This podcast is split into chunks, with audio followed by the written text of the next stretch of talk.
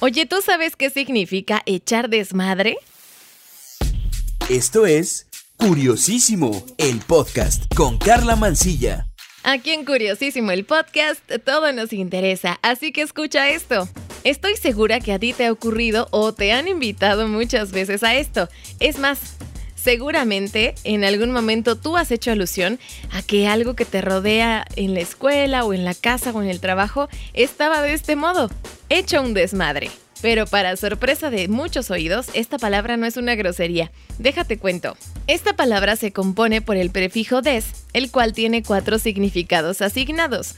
Puede ser negación, inversión, exceso o fuera de. Por ejemplo, deshonesto, despeinar, deslenguado, desterrado y así. El sustantivo que le sucede a aquel prefijo que es madre engloba más significados. El principal se refiere a una hembra que ha parido. Pero la RAE, entre varios de los conceptos que le asigna a esta palabra, menciona que es el nombre como se le conoce también al cauce por donde ordinariamente corren las aguas de un río o un arroyo.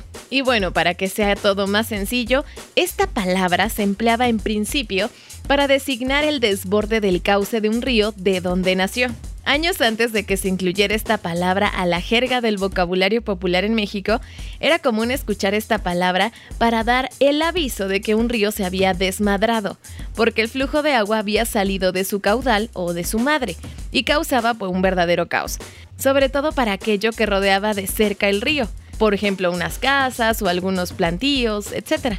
Aunque en algunos otros países de habla hispana, esta palabra también es empleada para decir cuando a los hijos le han despojado su madre. En el caso de México, esta palabra se popularizó en nuestro léxico como una metáfora de lo que se ha salido de control, una pérdida de la moderación o un exceso desenfrenado sin respeto o medida.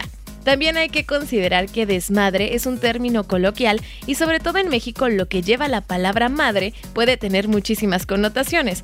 Por ejemplo, en varias regiones para aludir al acto y la consecuencia de desmadrarse o actuar sin control ni respeto y perdiendo la sensatez en ocasiones hasta la dignidad. Un desmadre, por lo tanto, puede consistir en un exceso o una exageración de las acciones o en los dichos. Te voy a dar un ejemplo. La discusión en un principio se desarrolló en buenos términos, pero luego comenzaron los insultos y el desmadre. Ahora bien, ¿qué tal cuando hablamos de fútbol? Cuando el delantero escupió a su rival, se inició el desmadre. Y en algo más personal, no voy a tolerar tu desmadre. También muchas veces la idea de desmadre se emplea como sinónimo de descontrol. Algo así. El diputado denunció un desmadre en la administración de los recursos de la aerolínea estatal. No puede haber un desmadre en la conducción de las fuerzas de seguridad. La nueva administración tratará de arreglar el desmadre que dejó la gestión anterior. El desmadre también puede ser una juerga o una fiesta que se desarrolla sin control. Algo así. El desmadre terminó con decenas de jóvenes alcoholizados. Mi despedida de soltero fue un desmadre. Desperté desnudo en un parque sin acordarme cómo llegué ahí. Has de saber que la palabra desmadre aparece en muchas traducciones realizadas en España donde los títulos suelen ser más literales. En este sentido te voy a mencionar un ejemplo. Está Get Him to the Greek, que en España se llama Todo sobre mi desmadre y en América Latina se conoce como Misión Rockstar, o sea, ni al caso. No obstante, la lista de películas que utilizan esta palabra son infinitas, solamente hay que googlearlos.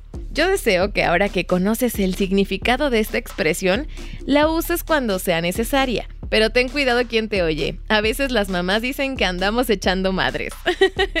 Por cierto, te recuerdo que me puedes escribir al Twitter. Me encuentras como arroba carla-mancilla. Carla con K y doble A al final. Mándame tus inquietudes, sugerencias de temas y nosotros investigamos sobre ellas. Gracias por estar en este episodio de Curiosísimo el podcast. Aquí todo nos interesa. Yo soy Carla Mancilla. Cuídate, un beso. Adiós.